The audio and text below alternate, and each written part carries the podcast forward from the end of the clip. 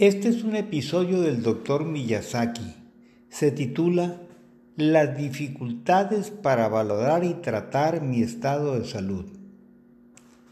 Las reglas en medicina en buena medida han sido inventadas o por lo menos manejadas por los fabricantes de alimentos y medicinas, mismas que han impuesto ellos.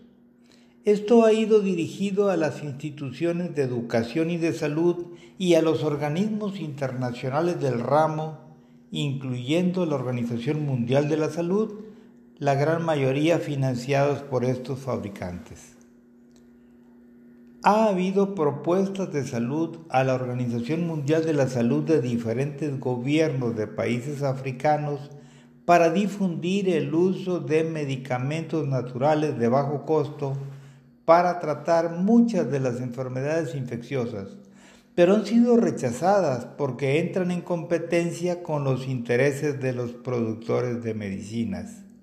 Esto quiere decir que es un negocio multimillonario, pues no hay cosa que deje más ganancias que las farmacéuticas, incluso más que el mismo petróleo.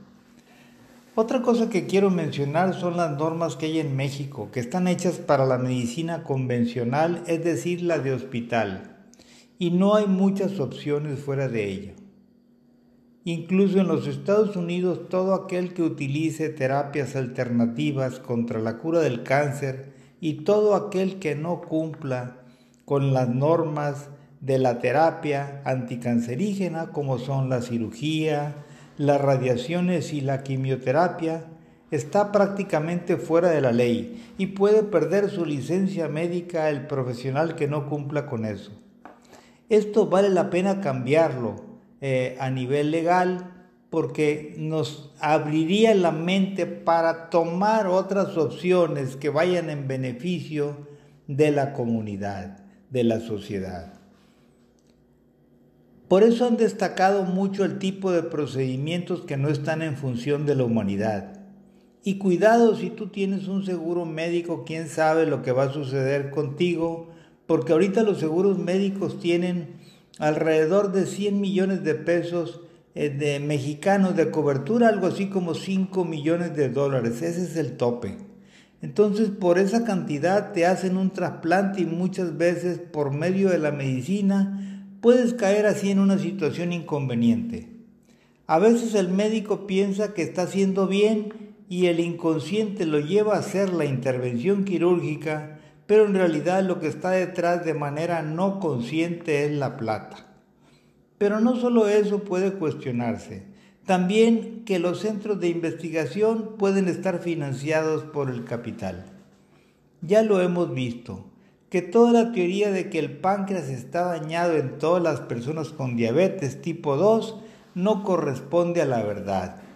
Está probado que las personas con diabetes tipo 2 tienen un nivel de producción de insulina suficiente y no hay tal falla del páncreas. Por lo menos ahí no radica la problemática. No hay muchas opciones para las investigaciones científicas que son financiadas también por los fabricantes de alimentos y medicinas.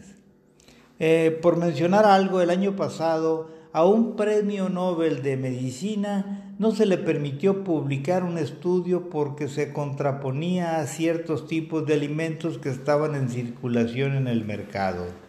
Entonces quiere decir que gran parte de lo que sucede en salud de alguna manera está arreglado.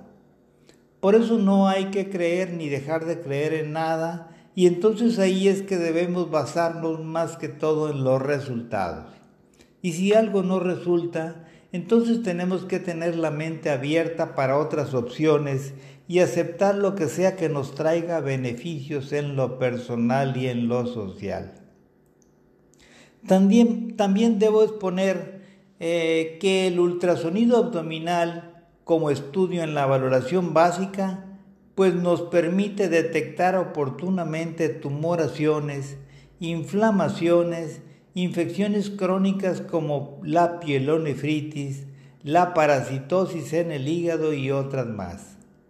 Hay otro estudio básico que no se toma en cuenta en el paquete de salud digna que es la de reacciones febriles.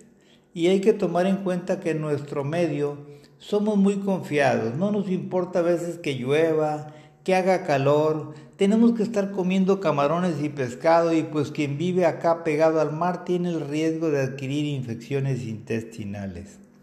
La vida de la gente corre peligro pues somos de la calle y por esa razón es razonable la práctica de que hagamos cada tres meses una biometría hemática.